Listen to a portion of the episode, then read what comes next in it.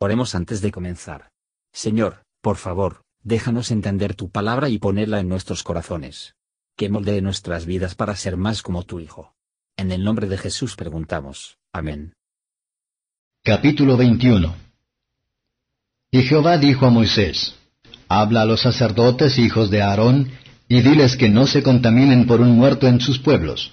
Mas por su pariente cercano así, por su madre, o por su padre, o por su hijo, o por su hermano, o por su hermana virgen, a él cercana, la cual no haya tenido marido, por ella se contaminará.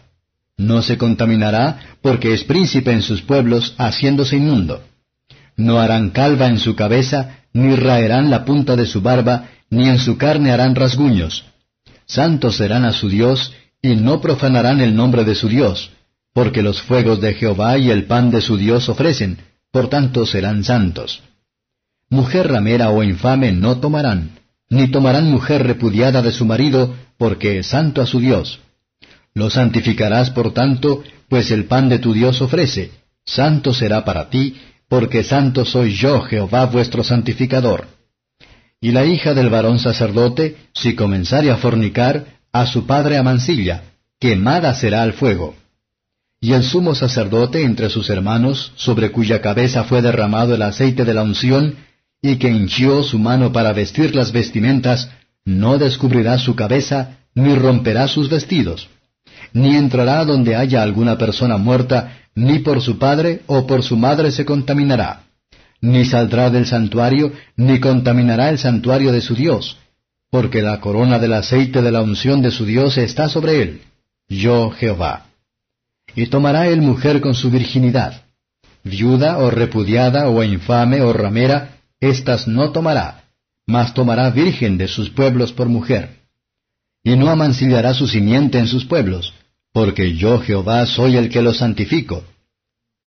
Y Jehová habló a Moisés diciendo, Habla a Aarón y dile, El varón de tu simiente en sus generaciones, en el cual hubiere falta, no se allegará para ofrecer el pan de su Dios porque ningún varón en el cual hubiere falta se allegará, varón ciego, o cojo, o falto, o sobrado, o varón en el cual hubiere quebradura de pie, o rotura de mano, o corcovado, o lagañoso, o que tuviere nube en el ojo, o que tenga sarna, o empeine, o compañón relajado.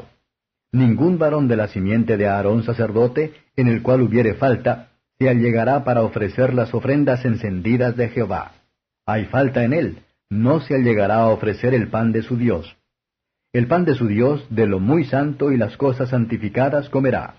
Empero no entrará del velo adentro, ni se allegará al altar, por cuanto hay falta en él, y no profanará mi santuario, porque yo Jehová soy el que lo santifico. Y Moisés habló esto a Aarón y a sus hijos y a todos los hijos de Israel. Comentario de Mateo Henry Levítico capítulo 21 versos 1 a 24. La ley concerniente a los sacerdotes. A medida que estos sacerdotes eran tipos de Cristo, por lo que todos los ministros deben ser seguidores de Él, que su ejemplo pueda enseñar a otros a imitar al Salvador. Sin mancha, apartado de los pecadores, Él ejecutó su oficio sacerdotal en la tierra. ¿Qué clase de personas entonces deberían ser sus ministros? Pero todos son, si los cristianos, sacerdotes espirituales, el ministro especial está llamado a dar un buen ejemplo, que la gente pueda seguirlo. Nuestras enfermedades corporales, bendito sea Dios, no pueden ahora nosotros excluidos de su servicio, a partir de estos privilegios, o de su gloria celestial. Muchas, alma bella saludable está alojada en un cuerpo deformado débil.